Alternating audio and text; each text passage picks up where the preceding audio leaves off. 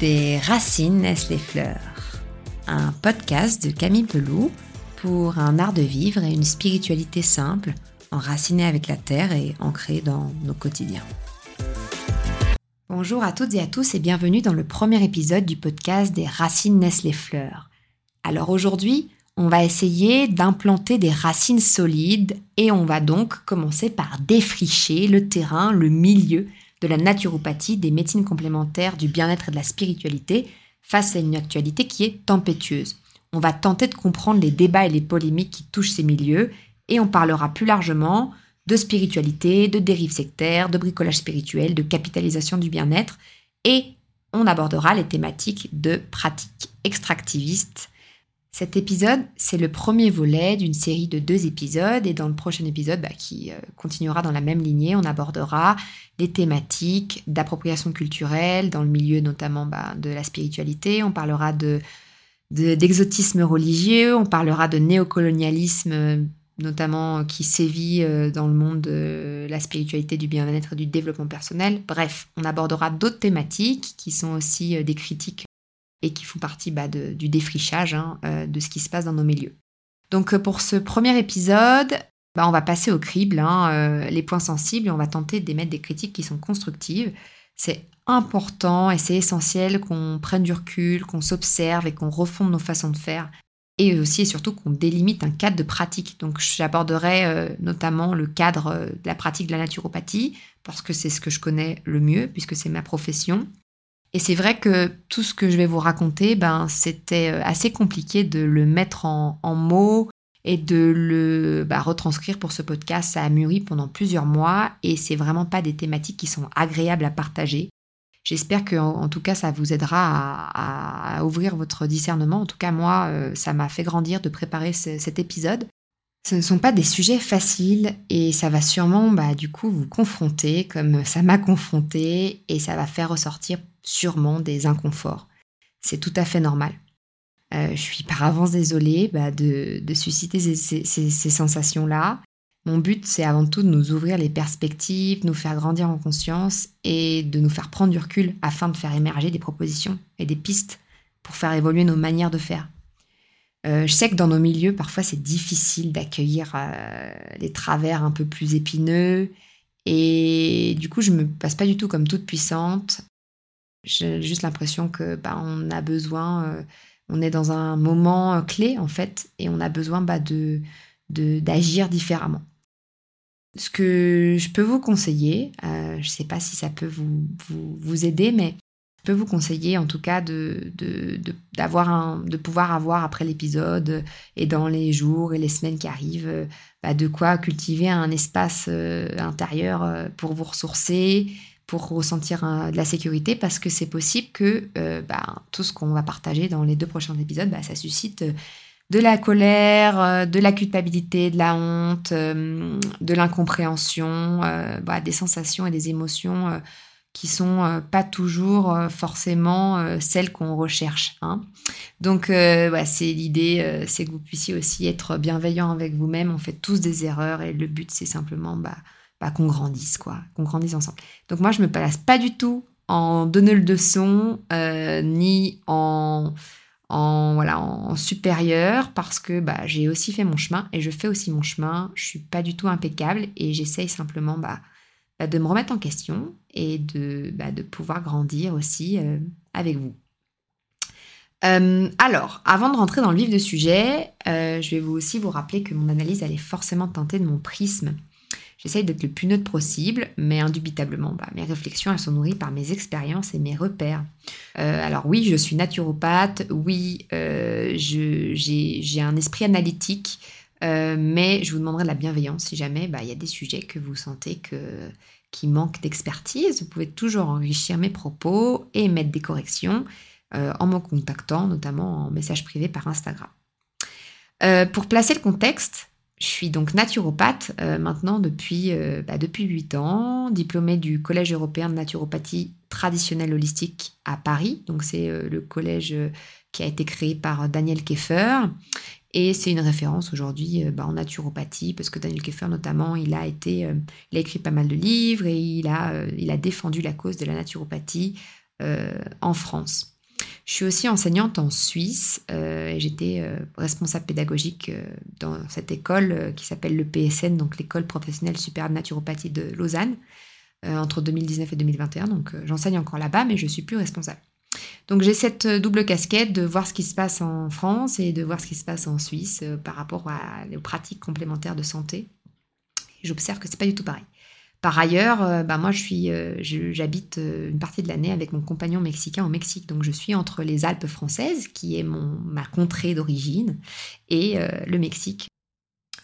Alors, euh, bien que ce podcast s'adresse à tous les praticiens du monde de la médecine naturelle, complémentaire, euh, du bien-être et de la spiritualité, à toutes les personnes que ça intéresse, euh, je vais commencer par parler plus spécifiquement de la naturopathie et d'y mettre un cadre, puisque en fait, bah, c'est notamment cette discipline qui a été visée par les médias et par des polémiques ces derniers mois. Donc euh, je pense que c'est important de clarifier les contours de cette discipline euh, qui est la mienne. Euh, et puis ensuite, on rentrera dans le vif du sujet pour balayer l'ensemble des, des, problématiques qui touchent ce milieu. Alors, pour remettre en contexte déjà ce que c'est que la naturopathie, je vais commencer par rappeler ce que, la définition de ce que c'est que la naturopathie. Alors, bon, vous pouvez trouver plein de définitions différentes, mais celle que, je vais vous proposer, elle est, est claire. Euh, c'est en fait la naturopathie une discipline qui euh, vise à conserver, optimiser et restaurer le bien-être et la vitalité euh, sur le long terme grâce à un art de vivre et des moyens naturels dans le respect de la physiologie. Alors le naturopathe, il n'est en aucun cas un praticien professionnel de santé, c'est un éducateur de santé avant tout, c'est un enseignant qui va semer des graines et en cabinet, il va effectuer une lecture de terrain, euh, un bilan de vitalité et accompagner euh, en donnant des euh, conseils en hygiène de vie. Il agit en prévention. Alors en France, faute de cadre légal, eh bien en fait, ce sont les naturopathes et les écoles de naturopathie qui se sont auto-structurées et donc qui ont créé euh, un cadre déontologique et qui ont créé euh, un minimum d'heures de, formation en suivant les prérogatives internationales, notamment euh, fournies par l'OMS et fournies par la, Fédération internationale, le WFN. Alors, selon ces, ces, recommandations, le nombre d'heures de formation est d'environ 1600 heures minimum. Euh, ce qu'il faut bien comprendre, c'est qu'il y a peu d'écoles en France qui, euh, euh, suivent ces prérogatives-là. et le cadre de pratique proposé aussi par, ces, différentes écoles, ben, il suit un cadre déontologique. Ce cadre déontologique, il précise bien qu'en tant que naturopathe, eh ben, on doit en aucun cas encourager l'arrêt d'un traitement médical, ni l'arrêt de, la consultation d'un professionnel de santé ou d'un médecin. Donc euh, le naturopathe, il a obligation de se conformer à la législation du pays en vigueur. Et surtout, il doit être capable de euh, délimiter son cadre de pratique et de connaître ses limites. Donc à quel moment je peux prendre en charge, à quel moment je ne peux pas prendre en charge, à quel moment je dois réorienter et déléguer au corps médical.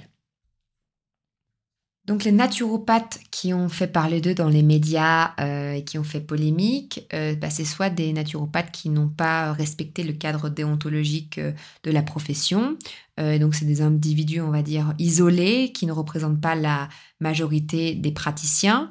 Et puis c'est aussi des praticiens qui se disent naturopathes, mais qui n'ont pas en fait de, de formation euh, à proprement parler, euh, avec le, le nombre d'heures euh, recommandées par les organismes internationaux.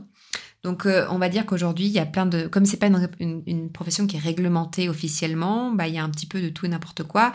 Et il y a des personnes voilà, qui ont suivi des stages ou des formations en ligne très courtes et qui, voilà, qui, qui, qui, se disent naturopathes et qui accompagnent parfois de manière très euh, approximative euh, et qui dépasse bah, les limites du cadre déontologique et qui flirte avec les dérives qu'on va mentionner plus bas. Donc, il faut bien savoir qu'en France, bah, la France, c'est pas le reflet du monde. Donc, la naturopathie en France, elle est pas reconnue, mais en Suisse, par exemple, elle est reconnue au niveau fédéral. en Allemagne, elle est reconnue au niveau étatique. Aux États-Unis, il y a 10 États qui l'ont légalisée. Et puis dans d'autres pays, elle est réservée aux médecins. Donc c'est une pratique une discipline qui qui n'a pas, qui n'a pas, voilà, qui est pas figée dans sa reconnaissance. Ça va vraiment dépendre des zones géographiques et qui c'est une pratique qui est en perpétuelle évolution. voilà, donc ça c'est le point que je voulais aborder pour vous renvoyer vers des références concernant la naturopathie. Je vous ai mis euh, dans le, la description du podcast euh, et dans l'article qui, euh, qui, qui, qui, est renvoyé dans, dans, cette description du podcast des références, donc les références que je mentionnerai dans ce podcast, mais aussi des références pour enrichir bah, le débat. alors vous trouverez notamment le lien de deux interviews de Aude Verret, la la directrice du Sénato, donc euh, l'école de laquelle je suis issue, euh, Aude qui a pris le relais de Daniel Keffer, le fondateur. Et donc euh, dans ces deux interviews, elle, remet bien le cadre de la pratique et elle va vous répéter bah, tout ce que je, viens d'énoncer, puisqu'il y a aussi des informations que, qui sont issues de ces interviews que j'ai réutilisées. Alors maintenant, on va plonger dans le vif du sujet par rapport à notre thématique plus globale. Et euh, pour commencer, j'avais envie de, de, vous alerter, de vous rappeler, si vous avez déjà eu connaissance, en fait, euh, d'une actualité en fait qui m'a moi personnellement euh, encouragée à faire ce podcast, euh, c'est la publication du rapport de la Mivilude. Alors je ne sais pas si vous connaissez la Mivilude, mais la Mivilude en fait, c'est la mission interministérielle de vigilance et de lutte contre les dérives sectaires. Et c'est une mission interministérielle bah, qui appartient au ministère de l'Intérieur. Alors nous, en tant que naturopathe, on connaît bien cette mission puisqu'on est sur la liste euh, en fait euh, euh, des pratiques à risque depuis de nombreuses années. Donc c'est pour ça qu'on a un cadre déontologique en tant que naturopathe et qu'on sait qu'il y a des pratiques qui se font, d'autres qui ne se font pas et qu'on doit être vraiment très vigilant à notre manière de travailler bah, pour être dans une démarche euh, éthique euh, et sécuritaire et pour pas dépasser nos limites. Euh, je vous invite à découvrir ce rapport. Je vous l'ai mis aussi dans le, la description du podcast. et ce rapport, il est en fait assez effrayant. Il, met, il fait froid dans le dos parce qu'en fait, il reporte, donc le rapport de 2020, il reporte en fait une hausse des saisines. Donc les saisines, c'est les dénonciations ou de personnes euh, qui se sont senties euh, victimes de pratiques euh, toxiques ou des proches de personnes qui ont fait connaître des possibles pratiques à risque. Cette augmentation, elle indique que du coup en 2021, il y a eu plus de 4000 saisines. Ça signifie que des personnes se sont senties victimes ou des proches de personnes ont fait appel à cette mission interministérielle afin de dénoncer des pratiques et mouvements toxiques. L'augmentation, en fait, elle est préoccupante et elle est importante à prendre en compte. C'est pour ça que moi, j'ai eu envie de zoomer un petit peu sur ce rapport pour comprendre ce qui s'était passé. C'est vrai que cette augmentation, a eu lieu dans le contexte du Covid et elle avait déjà euh, eu lieu euh, en 2020. Donc en fait, il y a eu une augmentation par rapport à 2020 et en 2020, il y avait une augmentation déjà par rapport à 2019.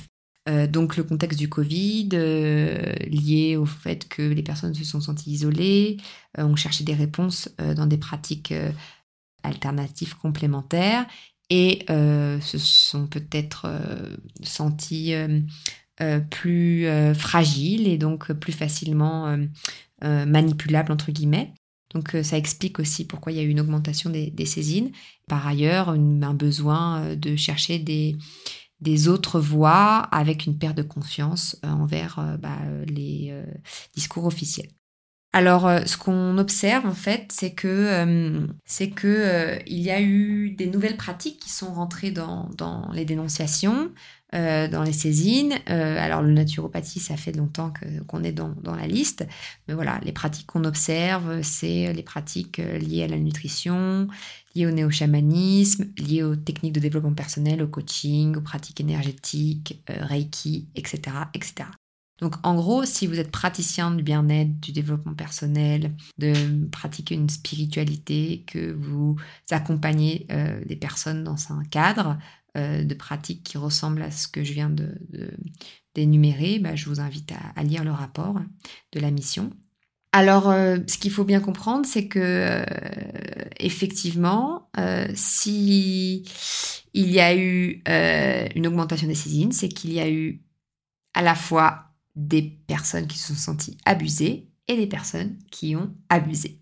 Donc j'ai essayé de réfléchir, j'ai essayé de mettre à plat euh, et de comprendre la dynamique euh, de, de, ce qui a pu se passer, de ce qui s'est passé. Et puis évidemment, j'ai euh, intégré dans ma réflexion des éléments que d'autres avaient déjà, on va dire, soulignés. Donc toutes mes sources sont dans la description du podcast. Euh, alors, pourquoi plus de saisines? Pourquoi on a une augmentation des saisines? Alors, ce que j'expliquais aussi un petit peu euh, juste avant, c'est que euh, bah, il y a des personnes qui se questionnent, qui se sentent déboussolées, qui perdent confiance dans le système actuel, donc surtout pendant le Covid.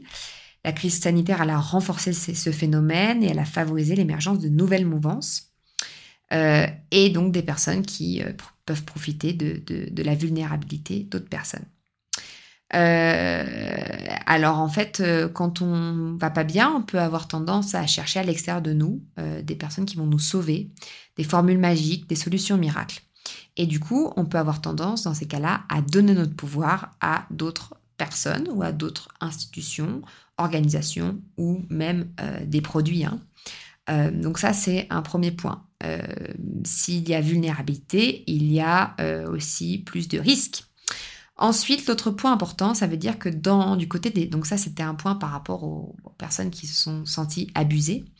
L'autre point important, c'est euh, pourquoi il y a des abuseurs, on va dire. Alors, euh, je pense que dans la multiplication aujourd'hui des pratiques euh, dans, le, dans, dans la, thématique du bien-être, de la spiritualité, des, des, accompagnements complémentaires, on va dire, eh ben, il, y a, il, y a, voilà, il y a eu un boom, on va dire, de ces pratiques et euh, c'est vrai qu'il y a euh, un phénomène de précipitation, c'est-à-dire qu'il n'y a pas forcément des pratiques qui sont cadrées, il n'y a pas forcément des pratiques qui ont des formations, euh, on va dire, très claires, très délimitées. Et on peut parfois découvrir un outil pour soi et on veut tout de suite le transmettre et le faire pratiquer sans prendre le temps de l'intégration. Et parfois, bah, si ça va trop vite, ben, on n'a pas assez euh, bah, de clés en main pour euh, assurer euh, les conséquences bah, de tels accompagnements. Alors c'est vrai qu'on peut avoir tendance à s'exposer trop vite, on apprend quelque chose, on veut vite le partager, on veut vite l'offrir au monde, on veut vite organiser des stages, et on oublie en fait que le temps de digestion il est nécessaire mais bon, ça, c'est, euh, on va dire, une conséquence euh, surtout de notre système. Et, euh, c'est un reflet, en fait, d'un mode opératoire précipité. alors, le point 3 que je voulais développer, il est lié au point 2. C'est le, et je l'ai déjà noté quand je parlais de la naturopathie tout à l'heure, c'est le manque de formation. Et en fait, comme les pratiques, effectivement, notamment en France, bah, elles ne sont pas des pratiques de, bien-être, euh, de, médecine complémentaire, euh, de spiritualité, elles ne sont pas encadrées en fait euh, légalement. Et en fait elles ne sont pas structurées légalement. Et il n'y a pas de reconnaissance étatique, donc il existe de tout et n'importe quoi. et il y a des professionnels qui ne sont pas forcément correctement formés et euh, notamment, quand je dis correctement formé, c'est avoir reçu un bagage euh, suffisant euh, pour être en mesure de poser un cadre à sa pratique et d'être capable, comme je disais tout à l'heure pour la naturopathie, de déléguer au corps médical, de, de, des signes cliniques qui nous mettent la puce à l'oreille et qui nous disent non, je ne peux pas prendre en charge, c'est hors de mon cadre de pratique euh, à l'EPSN, on parle de drapeau rouge, drapeau orange, drapeau vert. Euh, mais en tout cas, tout ce que je voulais vous dire, c'est que euh, si on n'est pas, on, vient, on, accompagne les personnes, mais qu'on n'a pas ces connaissances préalables, eh bien, on peut faire des conneries. On, on, peut entraîner des personnes dans des espaces qui sont pas du tout sécuritaires. Et c'est la même chose pour la relation d'aide. Euh, il y a des, euh, y a des, on va dire, des bases euh, pour accompagner des personnes et puis ça demande une formation. et parfois un mentorat, des stages, en tout cas de l'expérience, on va dire. alors du coup, Vous pouvez vous poser la question si vous vous adressez à un, un professionnel de ce milieu-là, quelle formation il a fait, où est-ce qu'il a été, est-ce qu'il a eu un mentorat, où est-ce qu'il a appris? Si c'est une pratique exotique, euh, ben, vous intéressez à depuis combien de temps il pratique cette, euh, cette pratique, euh, combien de temps il est resté sur, au pays d'origine, est-ce que le nom de, de l'enseignant apparaît quelque part? voilà, par exemple, au Mexique, les praticiens, les médecins en médecine traditionnelle, bah, ils sont, ce titre, il est réservé à, à des praticiens ou des médecins traditionnels qui, qui, ont pratiqué auprès d'un médecin ou praticien euh, traditionnel auprès minimum 5 ans et qui, a été, qui ont été reconnus au sein de la communauté, euh, qui ont eu comme une autorisation euh, de pratiquer et d'avoir le titre. Donc c'est pas je vais à un voyage deux semaines et puis je repars et je suis praticien en médecine traditionnelle mexicaine, par exemple. Donc c'est plus compliqué et tout prend du temps, alors que ce soit une formation euh, issue d'une école euh, professionnalisante établie en France ou que ce soit une euh, formation venant de pratiques étrangères. Dans ce cas-là, bah, c'est vous posez la question bah, voilà, de la discipline, de l'intégrité aussi de ce praticien. Euh, alors le manque de cadre, il entraîne aussi euh, une, sensation bah, d'insécurité et peut probablement euh, est une des raisons pour laquelle il y a une augmentation des saisines. Le cadre, bah, il apporte la sécurité. le cadre, ça permet la confiance et c'est la racine d'un accompagnement qui est sain. Ce manque de cadre, bah, il est lié aux deux points précédents, précipitation et manque de formation sérieuse. Euh, alors, euh, le point 5 que je voulais développer, c'est lié euh, également au point que j'ai déjà développé avant. C'est le fait que, eh bien, parfois, il n'y a pas... il y a des pratiques qui sont dangereuses et qui devraient normalement être dans l'exclusion thérapeutique. Ça veut dire que en tant que praticien en, médecine complémentaire, en pratique naturelle, bien-être. On devrait être capable, euh, en tant que personne qui travaille dans la relation d'aide, euh, d'être dans une démarche complémentaire et inclusive à la médecine allopathique. Et en aucun cas, on doit encourager à arrêter un traitement en cours ou d'arrêter euh, d'accompagnement médical. On doit être capable de reconnaître les signes cliniques qui induisent obligatoirement la délégation au corps médical et on doit, si possible, pouvoir travailler en collaboration euh, avec lui. Nos, approches, elles sont complémentaires et elles doivent rester complémentaires et on doit agir en prévention. Euh, il faut bien comprendre que la médecine allopathique, enfin moi je le répète toujours à mes étudiants et moi j'en suis persuadée, euh, elle a sa place et c'est une excellente médecine d'urgence. nous, en tant que praticiens dans le monde de la médecine complémentaire, du bien-être, on est en accompagnement en parallèle. On n'est pas, euh, un substitut en fait. Euh, donc il y a peu de praticiens qui sont capables de reconnaître les signes cliniques d'urgence. Et en fait, euh, c'est là où on met, on, joue sur une ligne, on avance sur une ligne qui est dangereuse. Euh, donc chacun sa place. Et euh, bah, par exemple, en tant que naturopathe, on est éducateur en hygiène de vie euh, et on, nous ne sommes pas professionnels de santé. Alors, je vais parler aussi maintenant de l'emprise, de la manipulation et des abus de pouvoir et des abus financiers qui sont notés dans, dans, cette, dans ce rapport aussi. Et je vais essayer de, on va essayer de comprendre en fait pourquoi ça peut être mis en place. Euh, alors, ce qu'il faut comprendre, c'est que dans ce monde du bien-être, du développement personnel, euh, de la spiritualité euh, et des médecines complémentaires, on a beaucoup de personnes qui sont issues de la reconversion professionnelle et qui bien souvent proviennent de milieux en fait liés à la publicité, au marketing, au commerce. Alors moi, je suis très bien placée pour en parler puisque je suis j'ai un master en économie internationale. Euh, j'ai jamais pratiqué euh, dans ce cadre-là. J'ai euh, directement bifurqué avec dans la naturopathie. Je me suis formée à la suite de, mes premières études. ceci étant, évidemment, bah, j'ai étudié en fait le fonctionnement économique de notre monde, de notre système. Et puis, j'ai eu des cours de marketing et de publicité. Donc, bah, quand, on, pratique le marketing et la publicité, bah, on est on, est, on a des outils entre les mains qui sont des outils de manipulation en fait et qui nous permettent d'avoir des stratégies euh, commercial euh, pour euh, vendre un produit d'une manière plus efficace. Alors, on doit tous vivre, donc c'est OK en fait de pouvoir vendre à un prix juste nos pratiques, mais la problématique c'est que tout devient source de profit. Et donc aujourd'hui, bah, dans ce monde-là, on voit une commercialisation à outrance des plantes, des minéraux, des soins, des retraites.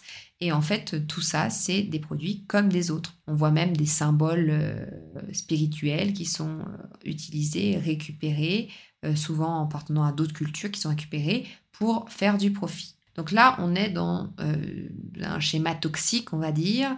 Alors, vous me direz, oui, mais comme tout le reste, sauf que là, voilà, on a la santé des gens qui est mis entre les mains. Donc, on, va jouer en fait J'explique, on, va jouer sur le fait qu'il y a un manque. Et comme notre société, elle est basée sur l'idée du manque, eh bien, en fait, je ne suis pas assez, je suis vide en quelque sorte et je dois m'améliorer. Et pour m'améliorer, pour me sentir mieux, je dois consommer. Pour remplir le vide, je dois consommer.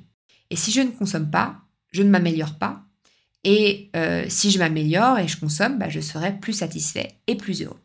Donc c'est ce qui nous pousse à on va dire, investir dans des stages, des formations, des retraites, des compléments alimentaires, des plantes, des minéraux, euh, tout un tas euh, d'objets qui pourraient améliorer la qualité de vie et nous rendre en fait plus heureux, plus remplis. Donc ça, c'est en fait jouer sur l'idée du manque qui est vraiment propre à notre société capitaliste et consumériste et donc, du coup, en fait, on perpétue le même schéma, sauf qu'on est dans un monde euh, qui paraît plus vert. Voilà. Il y a aussi euh, dans ce schéma euh, qu'on peut observer des abus de pouvoir qui sont liés à des abus en fait économiques.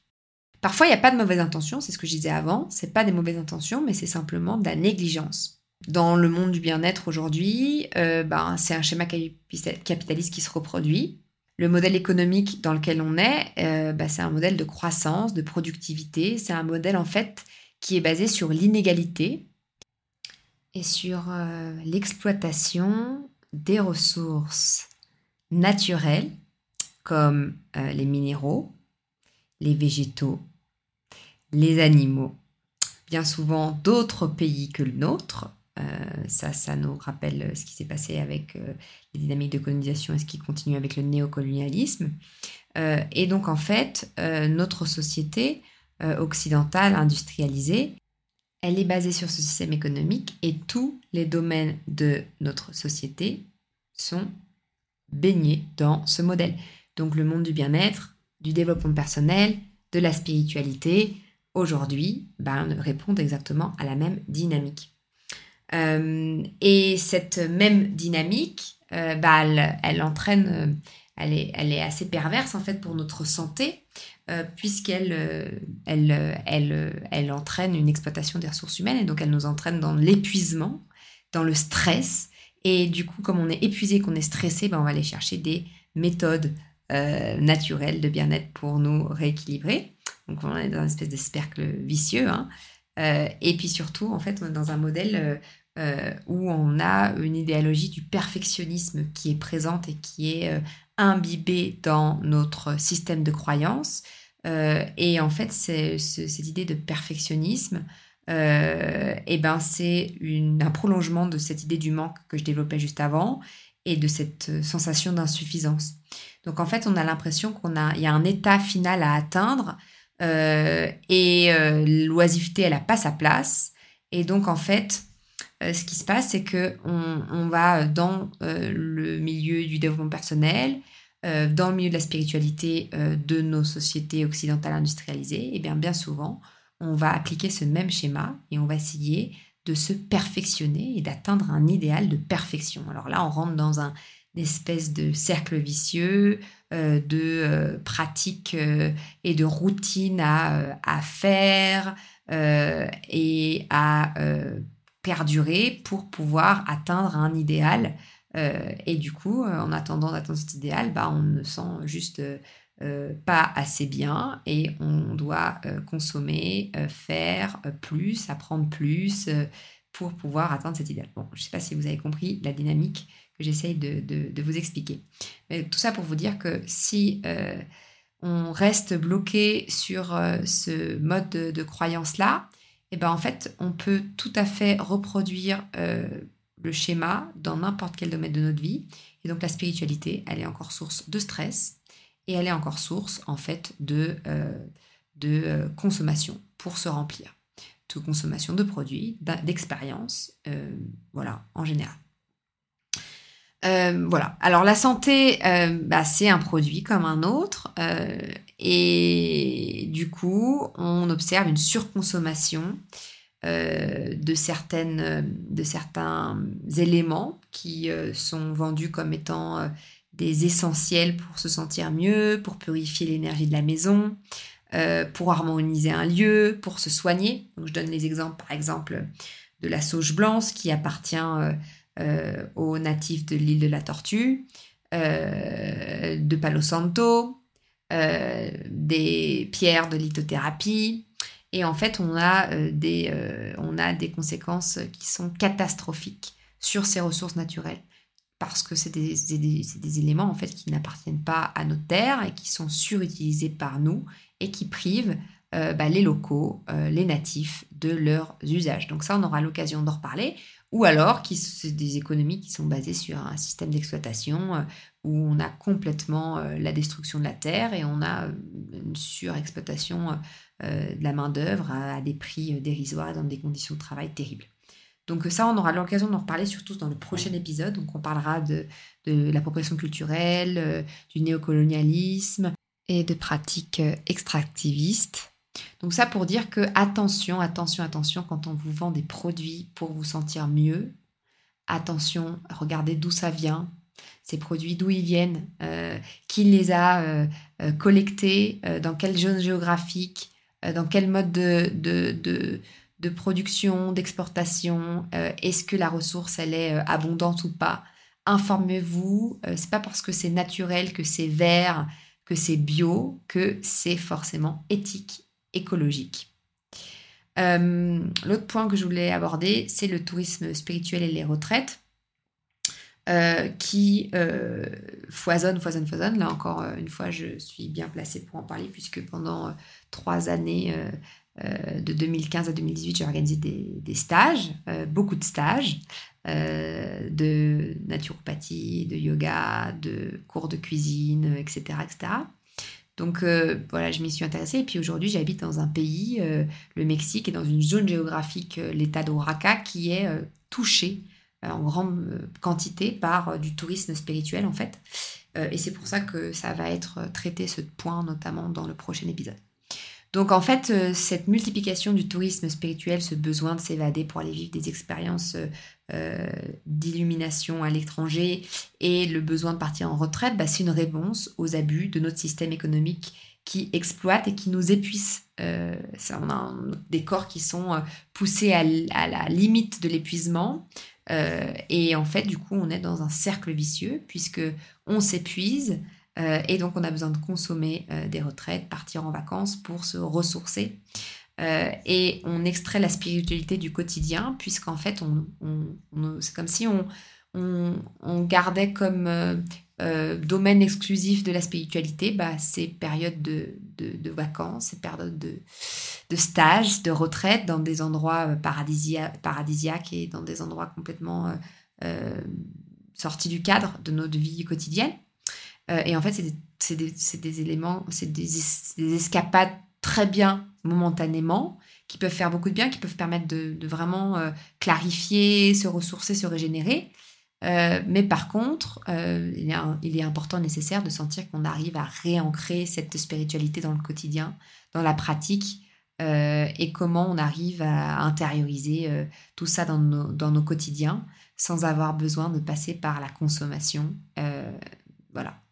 Donc ça, c'est des points que j'avais envie de, développer pour souligner en fait les dérives bah, du, schéma consumériste qu'on peut observer dans, dans le milieu du bien-être, des médecines complémentaires, du développement personnel et de la spiritualité aujourd'hui.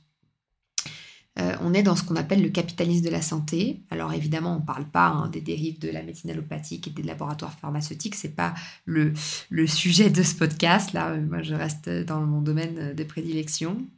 Euh, mais en tout cas, euh, on est dans un capitalisme de la santé. Ça veut dire qu'on est dans un régime économique et social dans lequel l'accumulation du capital, bah, c'est l'idéal à atteindre. Et même dans ce domaine du développement personnel, de la de la, de, la médecine complémentaire, des pratiques de bien-être, bah, on est dans le même, dans le même schéma. Et euh, en fait, euh, bah, les revenus, euh, c'est c'est l'objectif. quoi. Alors, pour résumer, il y a augmentation des abus dès lors qu'il y a des personnes en situation de faiblesse, d'épuisement, euh, et dès lors qu'il y a une baisse du discernement, euh, des personnes qui vont chercher en fait une solution miracle, une technique ou une personne qui va les sauver.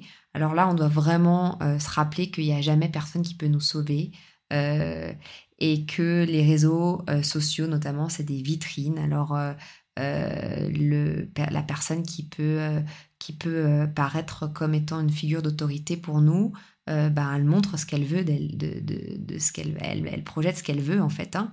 Euh, et parfois, bah, on peut idéaliser ces personnes et on peut manquer de, discernement et leur donner notre pouvoir. Donc, euh, on n'oublie pas qu'on est toujours maître à bord de notre vie et que personne et, et, rien autour de nous peut nous sauver, on va dire. ça, c'est un point important en fait pour garder la conscience bien au centre. Euh, par ailleurs, bah, si on est praticien et qu'on veut éviter d'être dans des relations de domination euh, euh, et de dominer, bah, c'est important d'avoir la connaissance de ce qu'on appelle le transfert thérapeutique et d'être capable d'observer les transferts, d'être capable d'observer quand l'autre nous met à une place qui est démesurée et que l'autre nous donne son pouvoir, on doit être capable de poser aussi notre limite et remettre le cadre à sa juste place. il faut qu'on se rappelle aussi que à titre individuel, eh bien, c'est important qu'on soit bienveillant envers nous parce que on est et on fait partie d'un système euh, qui nourrit euh, l'idée du manque, euh, l'idée de, que, la que, le fait de consommer est le choix le plus judicieux pour régler cette problématique du manque et nous sentir mieux. Et on est aussi dans un système de fonctionnement qui nous pousse dans une croyance qu'il y a un idéal de perfection à atteindre, qui est un idéal souvent utopique, euh, et qui peut euh, aussi nous enfermer dans un modèle euh, de consommation et un modèle de dévalorisation de soi. On aura l'occasion de parler de, tout ça dans le prochain podcast où j'aborderai aussi les dynamiques coloniales en fait et on comprendra aussi la racine en fait de, tous ces tous ces systèmes de, croyances qui, qui, nous imprègnent autant dans, dans notre société aujourd'hui moderne occidentale. Euh, voilà, alors évidemment, euh, euh, ce qui est aussi important, c'est de faire la part des choses. et c'est pas parce qu'une pratique est différente et que c'est une pratique qu'on ne connaît pas que c'est forcément une pratique qui est dangereuse. donc les signes mentionnés avant, ils peuvent, ils doivent vous vous, vous, vous, alerter, mais en tout cas, c'est pas tout ce qui est, qui est différent qui est dangereux. Alors, je vais faire un zoom euh, sur ce que je vous racontais par rapport à l'hyperconsumérisme euh, bah, des, et des, produits qu'on peut trouver dans le monde du bien-être, euh, de la spiritualité et des médecines naturelles aujourd'hui. Et je vais parler de ce qu'on appelle l'extractivisme. L'extractivisme, selon Wikipédia, je vous donne la définition que j'ai trouvée, euh, c'est une pratique qui consiste à extraire directement dans le milieu naturel et sans retour vers lui, ça c'est un point important, sans retour vers lui, des ressources naturelles qui ne se renouvellent pas ou peu, lentement, difficilement ou coûteusement. Ce qui est extrait le plus souvent, c'est des matières ou des matériaux, des organismes vivants comme des plantes, des champignons, des animaux, des sources d'énergie comme l'uranium, l'hydrocarbure fossile, le bois énergie ou les biomasses, ou des molécules.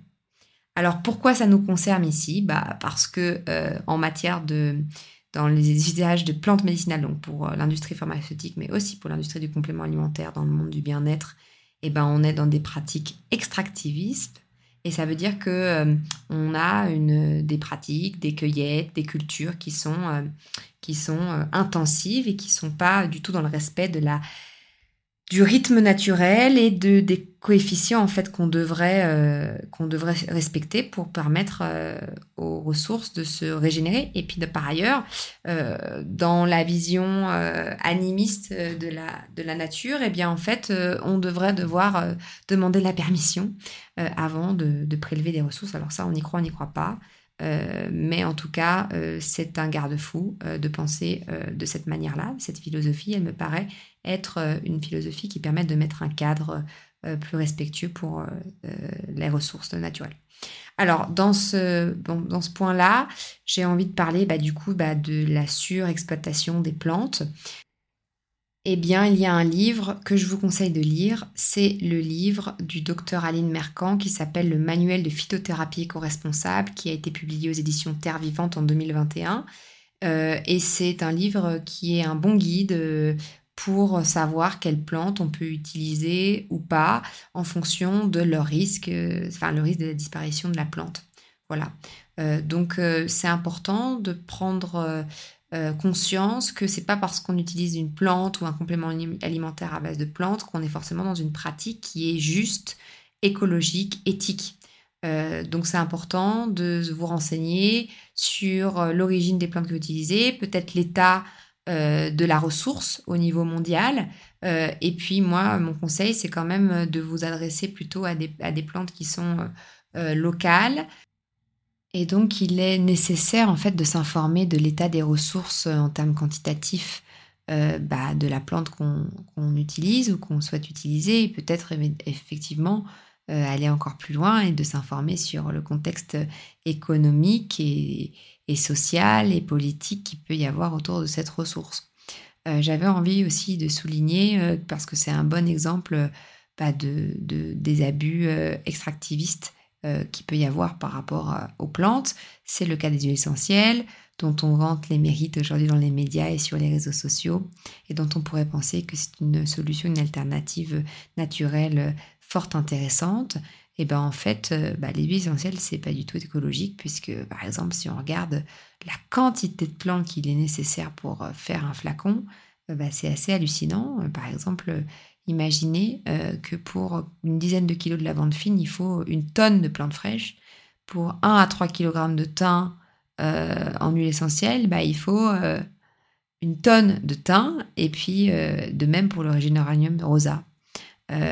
ou encore pire, euh, pour euh, faire 150 euh, grammes à 200 grammes de fleurs d'oranger en huile essentielle, ben, il faut une tonne de fleurs d'oranger. Donc on est dans un mode d'extraction des principes actifs de la plante qui n'est pas efficient en termes écologiques. Alors évidemment, on a un concentré des principes aromatiques dans l'huile essentielle, ce qui peut la rendre intéressante, par exemple, dans certains cas, pour, des, pour des diffusions atmosphériques, par exemple, sur certaines plantes qui ne sont pas du tout en, voie d'extinction, comme euh, des, euh, des, sapins bonniers ou des, des épicéas, par exemple, pour nous, dans nos montagnes. et ça peut être aussi ponctuellement, en cas de coup de froid, utiliser des huiles essentielles de Ravinsara, par exemple, sur les poignets, mais en aucun cas être euh, destiné à un usage quotidien euh, en substitution euh, des autres types d'usage des plantes qui sont possibles. Alors, mieux vaut privilégier la tisane, par exemple, que d'utiliser des essentiels à outrance. Là, on a un bon exemple de, bah, aujourd'hui d'un marché énorme qui est celui de l'huile essentielle et de ses conséquences en fait écologiques sur des, plantes qui sont en train de disparaître. C'est par exemple le cas du, bois de rose. Hein. Euh, euh, qui est aujourd'hui une ressource en voie bah, en, danger d'extinction. Donc toutes ces informations, pour les retrouver dans le livre du docteur Aline Bercan et je vous invite vraiment à, à, vous procurer si ça vous intéresse bah, d'avancer d'une manière plus, euh, plus éthique avec les plantes.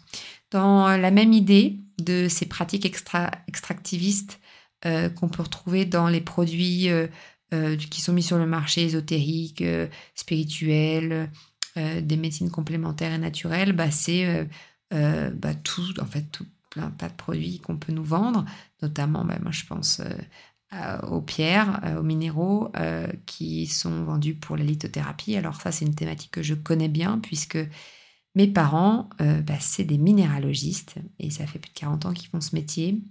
Et ils ne sont pas du tout lithothérapeutes, mais par contre, ils sont touchés de plein fouet par l'avènement, l'essor, le grand, la, grande croissance euh, et de la demande qui, qui, peuvent ressentir par rapport à des pierres pour la lithothérapie. Mais quand on se tourne plus précisément sur euh, le contexte euh, de bah, d'extraction en fait de la pierre, notamment par exemple si, si ça vous intéresse, il y a quelques quartz roses, je vous ai mis le lien vers un documentaire en, dans, les ressources du podcast. Et euh, voilà, si on s'intéresse par exemple au quartz rose, euh, bah, voilà, à quel endroit, d'où ça vient? Ça vient de Madagascar. Euh, c'est extrait des mines par des personnes de bas ressources, dans des conditions de travail plutôt douteuses et dans un dans une dynamique d'extraction qui est quantitativement euh, énorme. Et donc, euh, en fait, on est dans une démarche euh, pure d'extractivisme dont je vous ai parlé, et en plus d'extractivisme colonial, puisque la plupart du temps, c'est des entreprises étrangères qui exploitent les ressources et qui les vendent sur le marché français.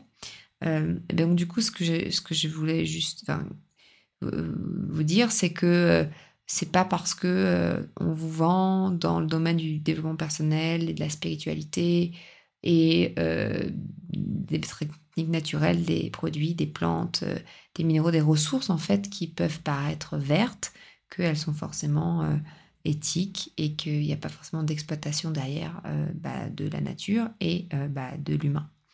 Donc ça c'est aussi un, point que je voulais relever par rapport à, à, nos pratiques et comment en fait on peut repenser nos pratiques pour les rendre plus juste en fait, euh, plus, plus simple et sortir de ce schéma de surconsommation, de ce schéma de capitaliste d'exploitation des ressources. Comment on peut faire? Voilà, c'est une invitation que, que je donne ici. Euh, moi aussi, j'ai fait des erreurs et je continue à en faire parce qu'en fait, ça, c'est aussi des mouvements qui, qui sont infinis et, et c'est très évolutif parce qu'une ressource, elle, elle, évolue aussi. Donc, ça demande de se mettre à jour, d'être au courant, de s'informer. Euh, voilà, je vous invite à, prendre en fait euh, l'habitude de le faire si ce n'est déjà fait, si ce n'est pas déjà fait, pour pas beaucoup plus qu'on se fasse avoir et pour plus alimenter en fait un, marché qui est nuisible pour la terre et nuisible pour les hommes. Euh, dans la même idée, dans ces pratiques extractivistes, eh ben on a les pratiques qui sont des pratiques immatérielles, qui sont des pratiques traditionnelles, des pratiques culturelles. C'est l'exemple euh, bah, d'une personne française qui va, par exemple, à l'étranger, qui s'intéresse à une culture euh, à l'étranger, à une pratique traditionnelle, spirituelle, euh, médicinale à l'étranger, et puis qui va en fait prélever une partie de ces éléments et ramener la partie qui l'intéresse, par exemple en Occident, euh, tout en, enlevant euh, euh, le contexte peut-être douloureux du pays, de la culture, le contexte colonial par exemple. Et puis on va faire des raccourcis pour que ça soit des pratiques qui soient plus vendables en Occident. et on va en plus transmettre ces pratiques d'une manière peut-être précipitée. Et ça revient au point dont je parlais tout à l'heure manquant d'un travail réel d'intégration, peut-être euh, d'un de, de, de, culture, euh, euh, d'un contexte, de, respect du, du, contexte culturel. et puis, voilà, sans respecter le timing. C'est ce qu'on appelle notamment bah, l'appropriation culturelle. Et c'est vrai que c'est une pratique qui sévit de plus en plus nos milieux et dont j'aurai l'occasion de reparler dans le prochain podcast, que c'est un point essentiel que j'ai envie qu'on traite en fait. Euh, c'est un point qui me touche particulièrement parce que moi j'habite une partie de l'année au Mexique euh, et j'habite dans une région euh, qui, est particulièrement touchée par le tourisme spirituel et par le tourisme extractiviste. et de fait, bah, j'ai beaucoup de choses à, raconter par rapport à ça. Et de prise de conscience aussi à partager de ma part. Donc, on va dire que ça, je vous en parle ici parce que ça fait partie pour moi bah, des dérives de nos pratiques aujourd'hui, du bien-être, du développement personnel, de la spiritualité, des médecines naturelles.